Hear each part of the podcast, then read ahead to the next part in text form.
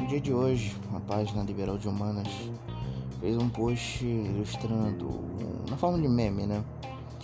O Goten e o Trunks fazendo uma fusão e colocavam e cada um deles representava duas linhas de pensamento. Eram um era o anarcocapitalista e o outro era cristão. E criou-se um embate de ideias de onde a página tentava de uma maneira humorística retratar como isso era impossível, um cristão ser anarcocapitalista. E os seguidores da página comentaram, né?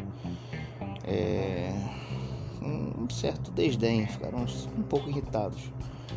Por que um cristão não pode ser anarcocapitalista? E é isso que a gente vai abordar hoje no nosso programa.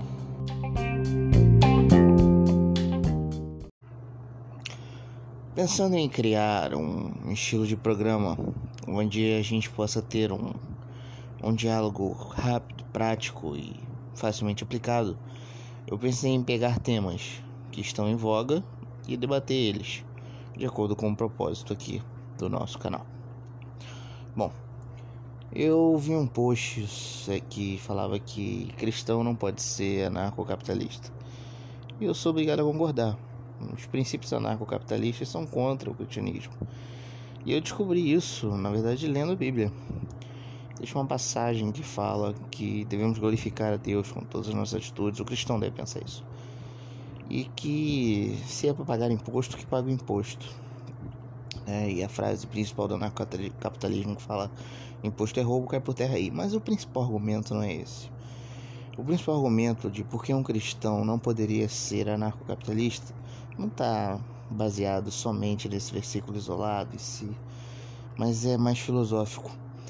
É a concepção de que a esperança do cristão não está nesse mundo. Ele não espera um sistema ou um modelo de governo que vai resolver os problemas da sociedade. Ele espera a volta de Cristo. Né?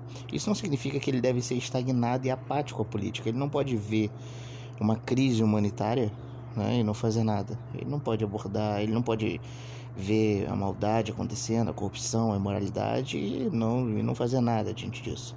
Não é isso. Mas a esperança dele não deve estar no Estado ou fora do Estado, ou numa sociedade civilizada, numa sociedade privada, organizada, seja como for. A esperança do cristão está na volta de Cristo. E é assim que deve ser pensado, é assim que deve se combater esse, esse movimento, esse pensamento desses cristãos que acham que podem ser anarcocapitalistas. Né? Na verdade, é que não é um, um defeito deles em si. O que acontece é que a safra de cristãos do, da nossa geração é muito fraca, muito rala.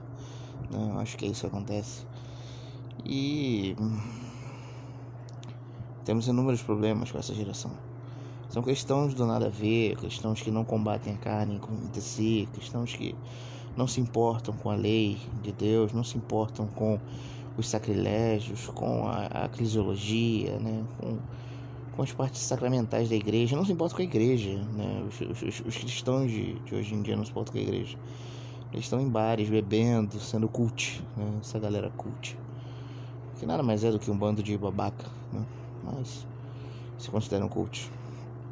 O que acontece é é um, um devaneio muito grande, jovens estão perdidos, tanto profissionalmente quanto espiritualmente. O cristão, que era para ser um exemplo e uma referência no âmbito social, hoje nada mais é do que uma mareola que caminha no meio de uma onda gigante de incerteza e depressão, que é o nosso mundo. É, o problema do, do anarcocapitalismo em si parte da premissa de que o jovem ele quer estar conectado, ele quer participar de algo em si. Assim como o cristão comunista também, ele, ele, quer, ele quer estar engajado no mundo, ele quer transformar as coisas ao redor dele. Mas ele não percebe que esse é o foco errado. Não é assim que ele vai transformar as coisas. Não é, esse, não é, de, não é dessa forma que ele deve buscar. Ele deve buscar redenção. Né? Só que a Bíblia deixa claro que a cultura não vai ser remida, né? O que vai ser remida é o homem. E, e, e no, no mundo que virá, né? Após a volta de Cristo. Então falta essa maturidade, falta essa percepção pro, pro jovem, né? Falta tudo isso. A gente tem uma safra muito fraca, muito baixa. Bom, é, nessas poucas palavras eu eu gravei esse podcast, esse primeiro episódio, que eu achei interessante porque na, na, no Facebook essa postagem, mas eu vou preparar alguns temas mais complexos e profundos para abordar aqui. Alguns temas que estão no meu livro, alguns temas que não estão. E coisas que eu acho que o mundo deve saber e deve aprender a. a... Eu acho que, que seria importante dividir isso com o mundo. Tudo bem? É, um bom dia, uma boa tarde ou uma boa noite a todos. E espero que gostem né, do material que eu vou produzir aqui.